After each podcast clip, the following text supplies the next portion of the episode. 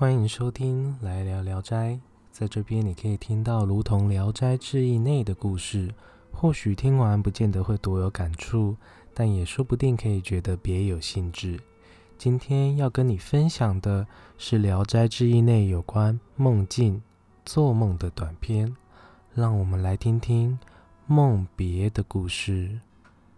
梦别，从前有位名叫李王春的先生，他的祖父与我的叔祖父玉田公的交情最深。某天的夜半时分，李先生的祖父梦见玉田公来到他家里，神情相当黯然的，但又是与他闲谈着。聊到一半，李先生的祖父问。你是有什么事特别来这趟呢？玉田公则说：“我要出远门啊，所以过来和你告别一声啊。”李先生的祖父又问：“你是要到哪里去啊？”玉田公回答说：“可远喽。”说完，就径自地走出了宅门。李先生的祖父跟在后面，想送玉田公一段路，于是跟他便走到了一个山谷之中。此时看见某处的石壁上有一道很大的裂缝，玉田公这时候就拱手和李先生的祖父告别，然后背对着这个大裂缝，慢慢地倒退行走，整个人。隐没进入了裂缝之中。李先生的祖父连声呼喊他，玉田公却都没有回应。顷刻间，李先生的祖父惊醒了过来，才发现原来刚刚是在做梦。到了天亮时分，李先生的祖父把这个梦告诉了李王春的父亲李太公李敬一。并让他准备好吊丧用的物品，并说：“我想玉田公已经死了。”李太公李敬一建议先派人打探一下虚实，再上门凭吊也不迟。但李先生的祖父不听，竟然穿着一身的素服，直奔玉田公家中。一到玉田公家的门口。就看见办丧事的旗帜已经高高挂在门上了。唉，古人对待朋友，无论是生还是死，都是如此的信任。可见《后汉书》所载，张绍的灵柩到了墓穴不肯前进，直到好友范氏前来并吊唁之后，灵柩。方肯安然落葬的事，就不会是假的了吧？以上是《聊斋志异》中《梦别》这个短篇。其实，自身刚好最近也有类似的经验，而也正是因为如此，来聊《聊斋》才会这么久都没有更新。本来在说完这个故事后。应该会有些心得可以跟各位分享一二，但我更想与各位分享的，却是我这段期间与梦别有关的亲身经历。如果各位听众能接受我的任性，那再麻烦各位继续听下去了。清晨五点多，背景是机器运转声响的低频轰鸣，虽然能听见。但绝不会让人因此醒来，所以让人醒来的是梦境。又一次的，我因为做梦而哭着醒来。不知怎么的，我会做到这样的梦境。醒来后第一件事情是赶紧回想那些梦中的场景，虽然我因此泪流。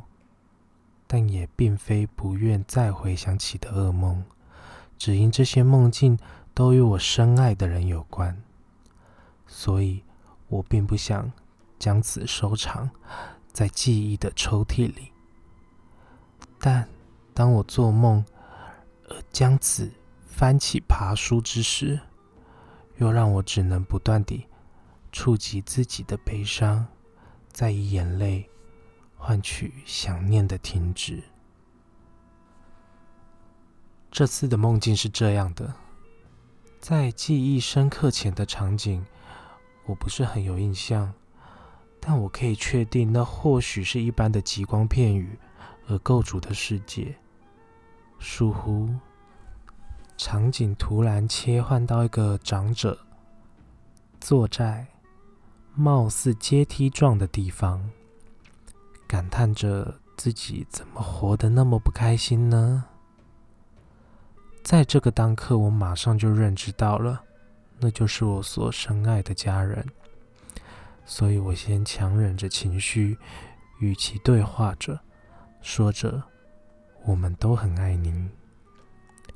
然后我看到的应该是那泛红的眼眶与我对视着，然后又仿若听见：“好了，我知道，我不能再这么常上来看你。”你要好好照顾其他人。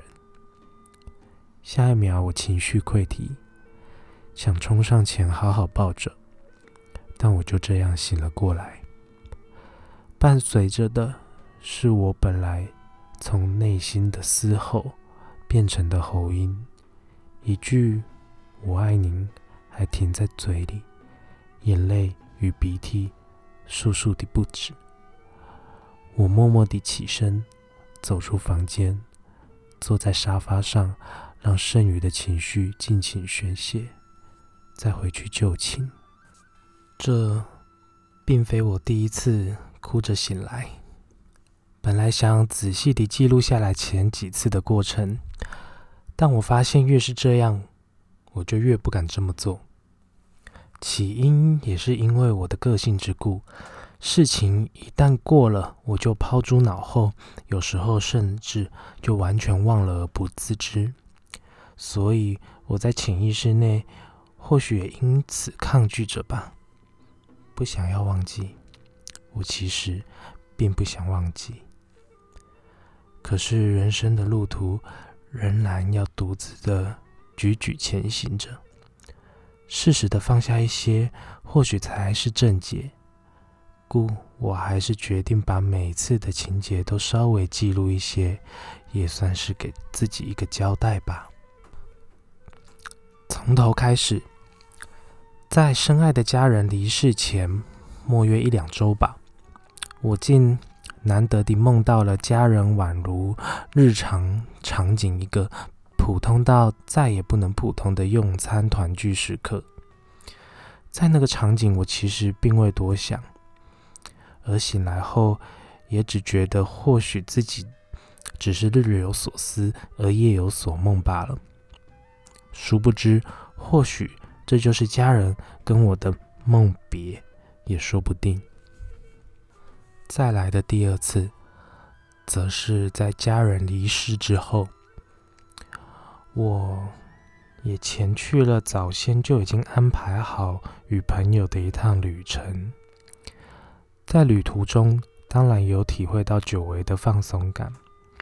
不过，就在过夜的隔天清晨，我一样是因为梦到了自身需要长期出差而不在家人身边，所以要跟家人告别，而要家人好好照顾自己这个情节。但这个时候，我才惊觉不对，因为那个家人其实已经离世了。而自身就在这样的惊讶与不舍之中醒了过来。后面还有第三次的经验，而这次的经验，我个人是觉得比较像是日有所思而夜有所梦，因为梦的场景也是稍微具备逻辑可言，但会让我难过的。则是在梦境中，我需要去回放家人可能在离世前需要经过医疗行为的过程，而那些过程的确是不舒服的。但这次我则是在梦境中理解家人其实早已离开，而不断在心中默祷着：现在已经没有病痛，只是我仍触景伤情，所以就这样醒了过来。而第四次，就是促使我要认真记录下来。而在前面有说到过的，清晨五点多，只听见背景音是机器运转声响的低频轰鸣，而伴随着是我不能而止的啜泣声。很多事情是能够同理的，但也有许多事情是需要经历过才叫做真正的懂。有时候每件事情的发生或多或少都带着些提示，让人在这个世上需要多做些功课，或是完成些什么。经历过了这次，或许说是每个人必经的旅程。才让我更明白，自己其实是要更能表达自身的情感给自身所在乎的他人。每个人与人之间都需要沟通表达，才能让彼此知道心内的想法。虽然这句话非常的白话，但实际能做得到的，至少对我来说是相当的困难。以上是我私心的想法与纪念，也谢谢收听到这边的听众，感谢你的收听本集的来聊聊斋，我是掷地有声，或许各位听众有什么想听的故事，也欢迎到我的 IG 留言给我，我想之后的更新速度应该会稍微快一点，那我们下次再见。